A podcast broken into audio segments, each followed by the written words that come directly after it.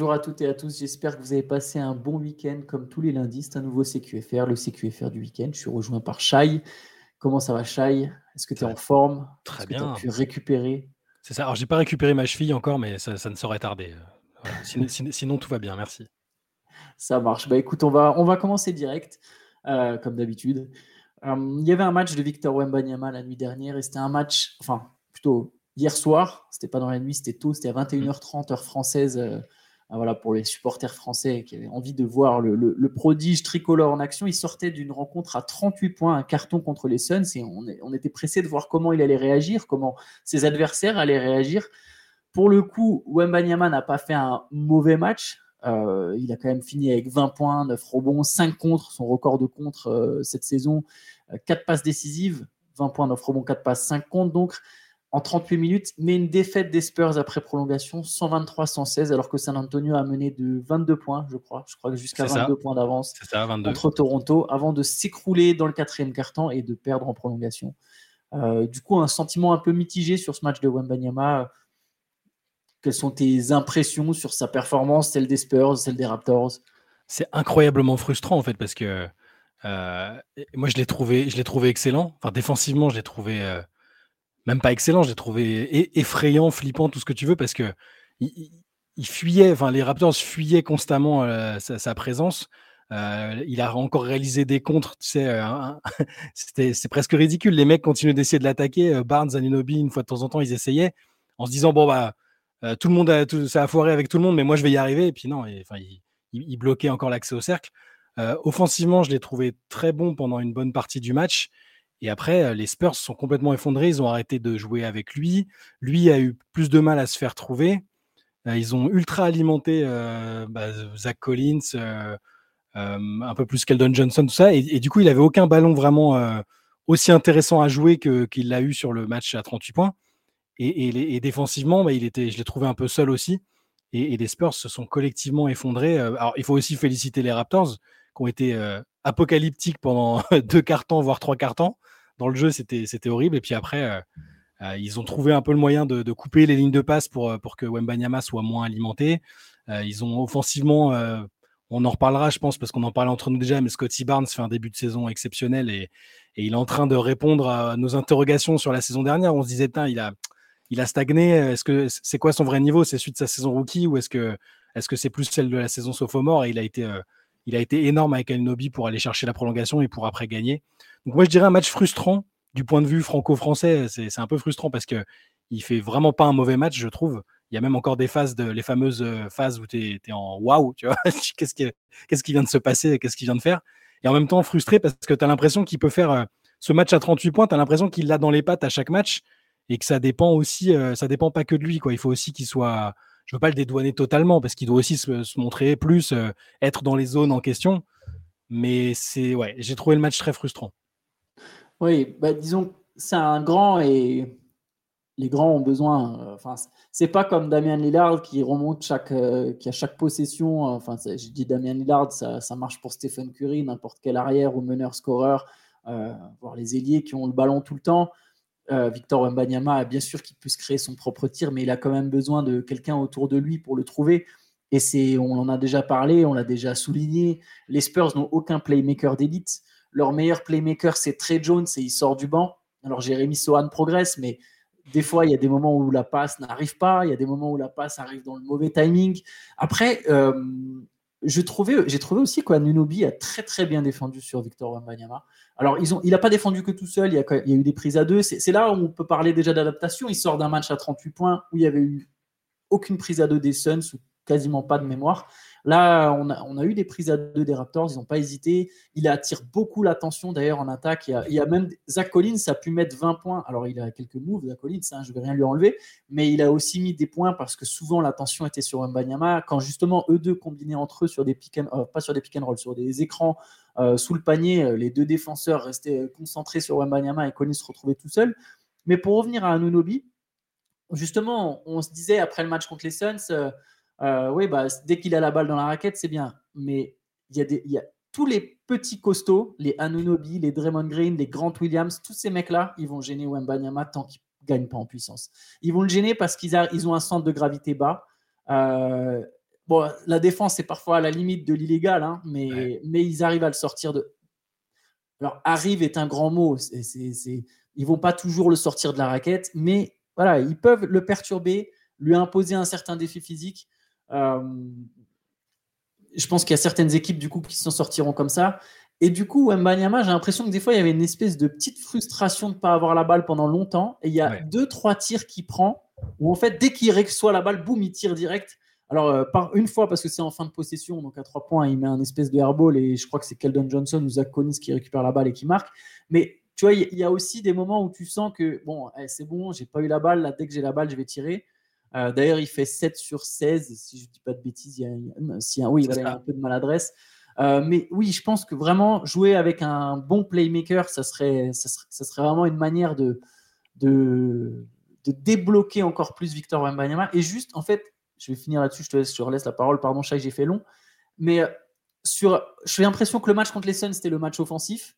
Et là, tu l'as dit, tu l'as souligné, là, défensivement, c'était effrayant parce qu'il y a les contres et il y a aussi tous les tirs contestés. Notamment, par exemple, en prolongation, il y a deux fois où il provoque un airball. Il provoque des airballs. c'est ça. ça. ça. compte pas comme un contre, mais en fait, il a un impact défensif qui est absolument monstrueux déjà.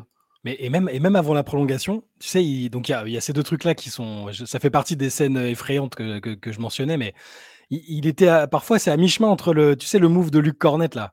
Tu sais, il, saute en décalé. Alors, alors c'est pas non, c'est pas non plus exactement pareil, mais parfois juste, tu sais, t'as l'impression qu'il se met devant, il sait qu'il est un peu loin pour le coup, et mais, mais il se met dans le champ de vision, et, et, ils ont jamais marqué sur ces situations. J'ai pas, j'ai pas le souvenir de ça. Ils ont toujours, quand ils ont marqué, c'est en contournant Wembanyama, en évitant Wembanyama.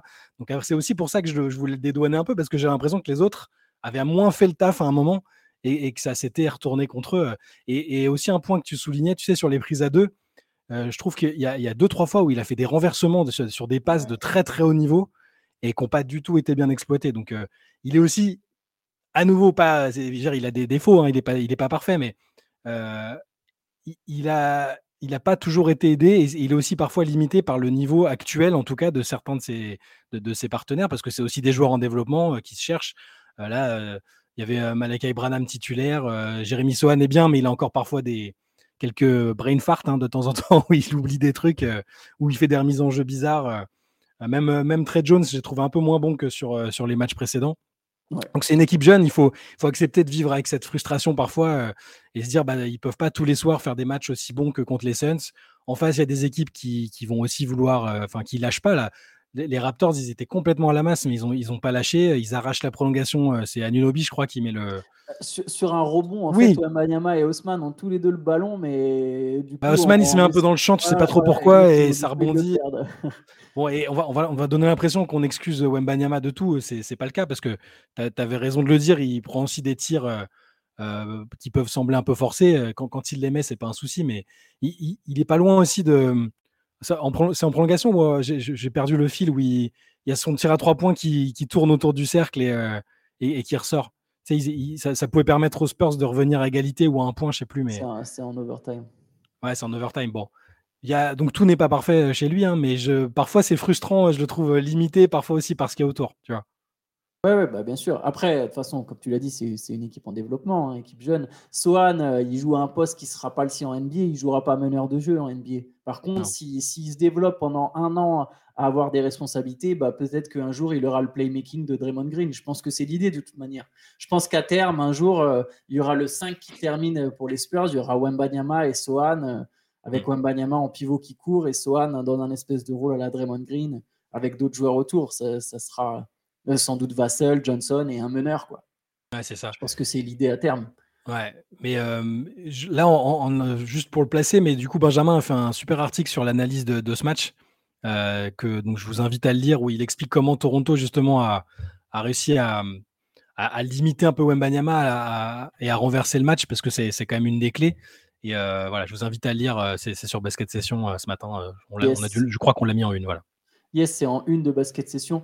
Bah, du coup, on peut parler des Raptors. Effectivement, Scotty Barnes, euh, impressionnant. Alors moi, j'ai pas vu la première mi-temps, donc il a été mauvais en première mi-temps. Mais du coup, quand j'ai vu la deuxième, ils ont tous été mauvais en première mi-temps.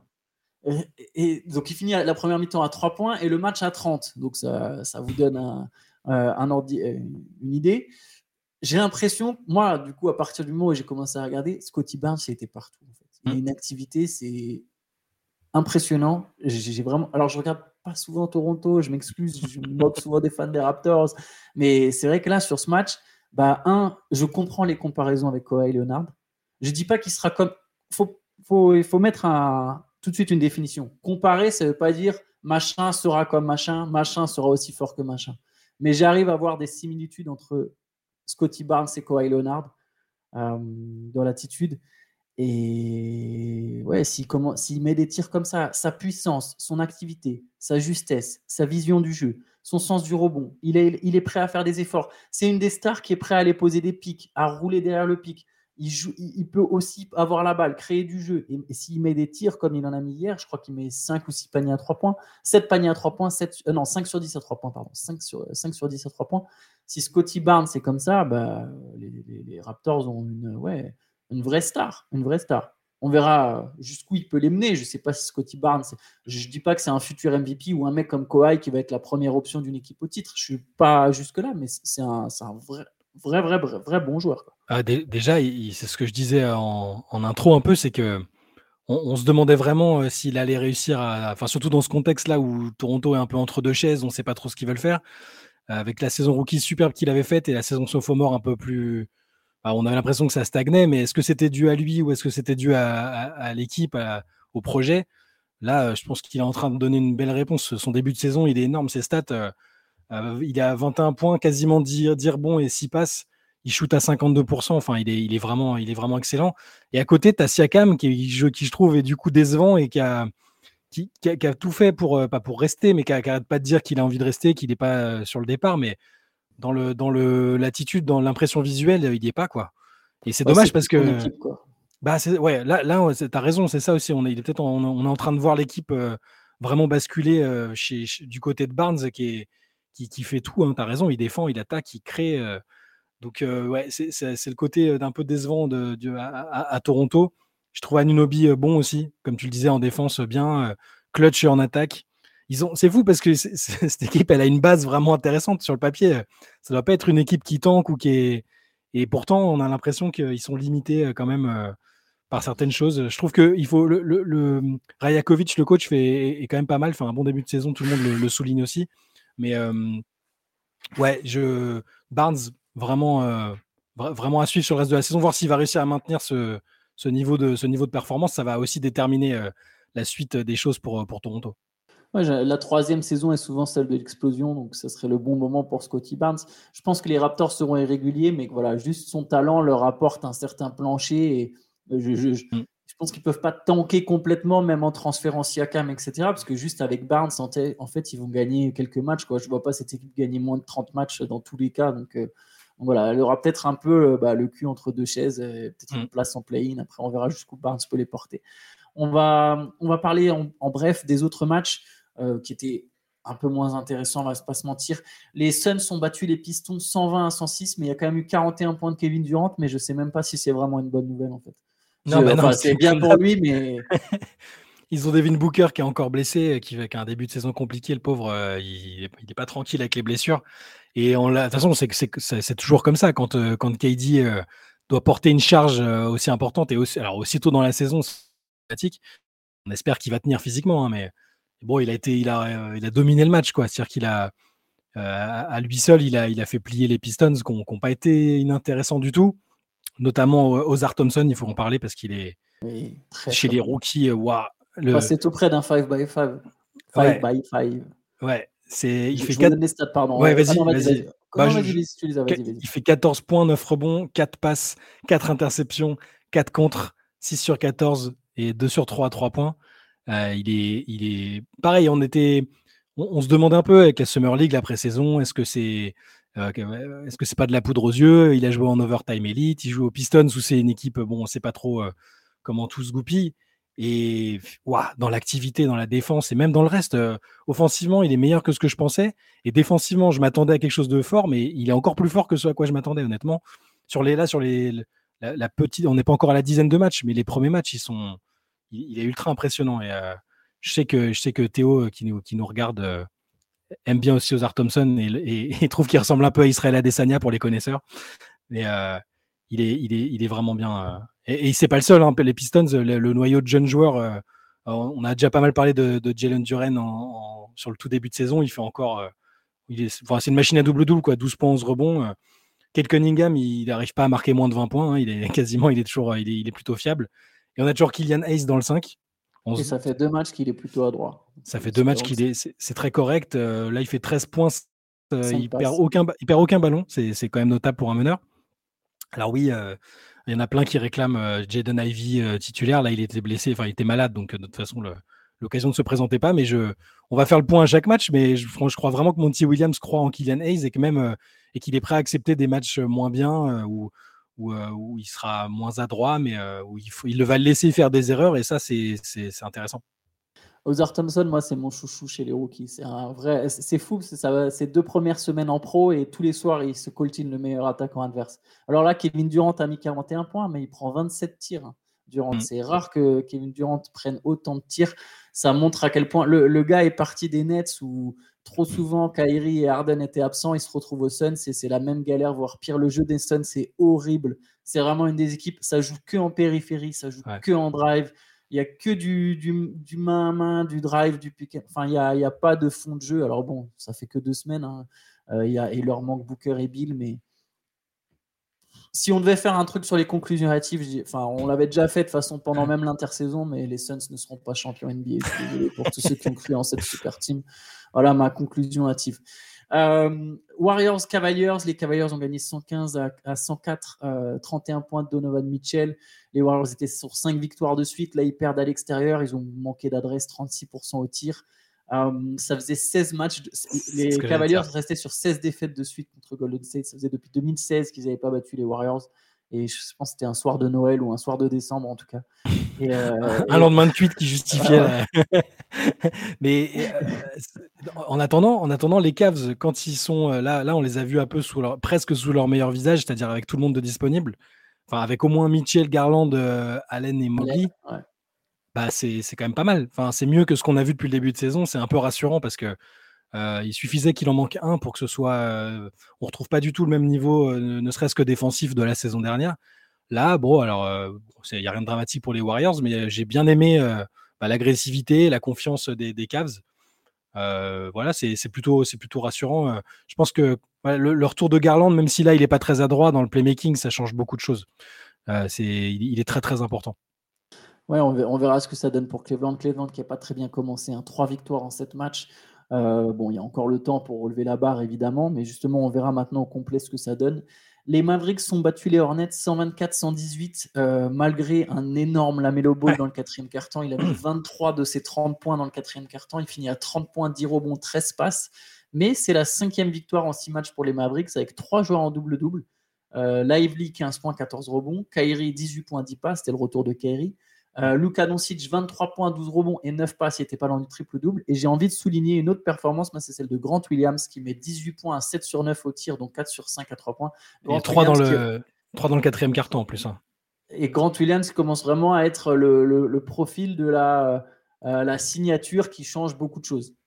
Ou peut-être pas de la meilleure recrue de l'intersaison, mais euh, voilà, s'il devait y avoir un trophée comme ça sur, sur le premier mois, je pense qu'il serait dans la discussion. Il est excellent pour l'instant.